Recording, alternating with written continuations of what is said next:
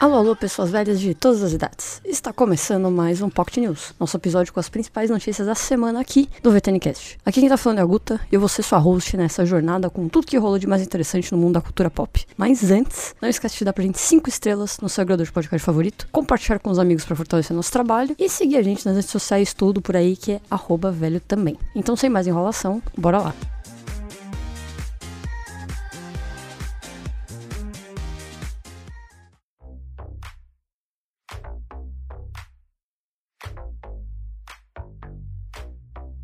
Mas pelo de cinema, o filme da Ferrari teve a sua data adiada aí no Brasil. O longa que teria sua estreia marcada para o dia 8 de fevereiro mudou para o dia 22, conforme o comunicado da distribuidora Diamond Films. O longa que tem o Adam Driver vai levar às telas a história do real Enzo Ferrari, magnata das pistas. Criador da poderosa marca com o mesmo nome, o empresário deve dar com uma turbulenta vida aí, é, seja na sua vida pessoal e também nas pistas. O elenco também conta com a Penelope Cruz, Shailene Woodley e o brasileiro Gabriel Leone, compondo aí o elenco. O filme da Ferrari chega aos cinemas brasileiros no dia 22 de fevereiro. A próxima notícia é que as filmagens live action de Como Treinar o Seu Dragão já foram iniciadas. Quem revelou essa informação foi o Jim DeBlois, que ele é cineasta responsável aí por projetos de longas animados e também da franquia de Como Treinar o Seu Dragão. Em sua conta no Instagram, ele publicou uma simples imagem dele com uma claquete em um cenário que vai ser usado para as gravações do filme. A história de Como Treinar o Seu Dragão acompanha a inusitada amizade entre um garoto viking deslocado e um dragão que até então era considerado uma lenda. Após vários adiamentos aí, o filme live action deve chegar aos cinemas dos Estados Unidos em junho de 2025. A última notícia de cinema é que o governo sancionou uma nova cota de tela para produções brasileiras na TV e nos cinemas. A decisão é um importante marco na retomada do audiovisual brasileiro, que quase três anos após a não renovação das cotas de tela. Nos cinemas, a lei se estende até 2033, prazo para que as salas exibidoras e os canais de TV tenham um número mínimo de produções brasileiras em catálogo por ano. A decisão da quantidade mínima de obras a serem exibidas ficará a cargo da Ancine decidir, que é a Agência Nacional de Cinema. Na TV, prazo vai até 2038. O novo projeto de cota de tela para filmes nacionais está em trâmite desde o ano passado e já havia sido aprovado pela Câmara dos Deputados e pelo Senado. Só que agora, graças ao tio Lula, ele foi sancionado pelo governo.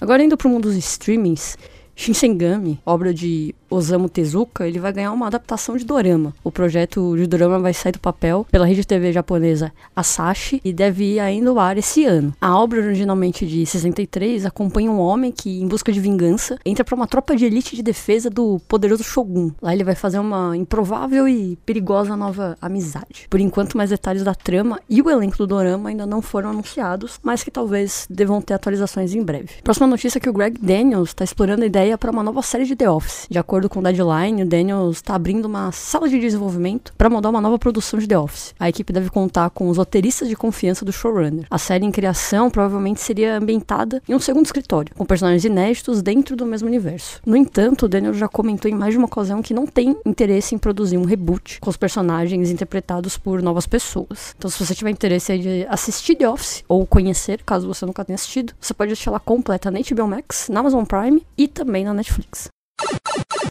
Agora indo pro mundo dos games, a Rockstar entrou em uma disputa judicial contra a Remedy por semelhanças na sua logotipo. A informação vem através da Respawn First, que teve acesso aos documentos da disputa pela marca registrada. A nova logo da Remedy foi anunciada em 2023 e leva um R da empresa, da mesma forma que a Rockstar. Por enquanto a gente não teve nenhum tipo de informação adicional sobre esse caso, porém vale lembrar que ambas as empresas estão aí trabalhando juntas em um remaster de Max Payne, então vamos ver o que vai acontecer nesses próximos capítulos. Próxima notícia é que Stalker 2 já ganhou uma data aí de lançamento para setembro desse ano. O game vai ser lançado no dia 5 de dezembro, alguns meses depois do previsto. Anteriormente, a última janela de lançamento previa que o game chegaria ainda no primeiro trimestre de 2024. A data oficial foi revelada pela GSC Game World, trazendo um teaser inédito do game.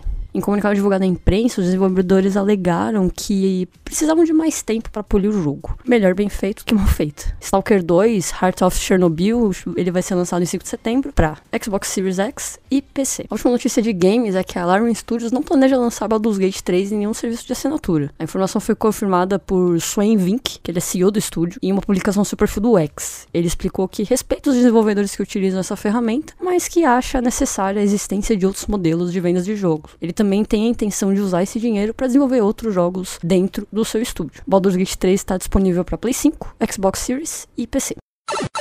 Agora indo pra música, a Wendy do Red Velvet vai fazer um comeback solo em fevereiro. Então os Revel Lovers aí podem ficar bem animados. Em resposta, a SM Entertainment confirmou que o novo álbum vai ser lançado em breve, confirmando a possibilidade dele realmente chegar em fevereiro. Ainda sem data confirmada, o retorno deve acontecer cerca de três anos após ela ter feito esse debut solo aí como artista com um mini álbum Like a Water em 2021. A próxima notícia de música é que o grupo Vicha vai abrir o show do Twice no Brasil. O grupo foi anunciado como uma atração de abertura do show do Twice aqui em São Paulo e que eles vão se apresentar lá no Allianz Parque no dia 6 e 7 de fevereiro na sua turnê Red to Be. O sexteto do JYP aí é formado pela Camila, pela Lexi, Kendall, Savannah, KD e Kaylee, escolhidas por meio do reality show da competição A2K. O grupo estreou ano passado, então elas estão aí fazendo sua estreia de maneira mundial graças ao Twice. E a última notícia de música é que o Grammy de 2024 vai ter performance aí da Dua Lipa, da Billie Eilish e da Olivia Rodrigo. A informação é do THR, dizendo que a Dua Lipa vai concorrer à canção do ano e melhor canção escrita para mídia visual por Dance the Night, do filme Barbie. Enquanto isso, a Billie Eilish e a Olivia Rodrigo foram indicadas a seis Grammys cada uma. Apresentado pelo comediante Trevor Noah, a cerimônia de premiação acontece em 4 de fevereiro.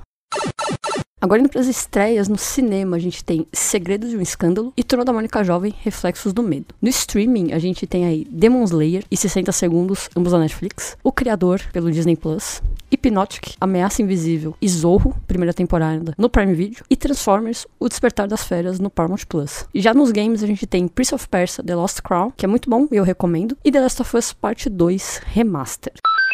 Por enquanto, essas são algumas das principais notícias. E também não esquece de deixar sua opinião do que, que você tá achando do Pocket, se você tá gostando desse formato, o que, que você faria diferente, se você acha que tem alguma notícia que faltou aqui na semana. E também não esqueça de ir lá conferir os nossos episódios quinzenais do VTNcast, nossos episódios especiais que são os pílulas que saem nos dias que não tem VTNcast e também não esquecer novamente de dar a sua opinião e cinco estrelas no seu agregador de podcast. Um beijo fabuloso e até a próxima sexta-feira.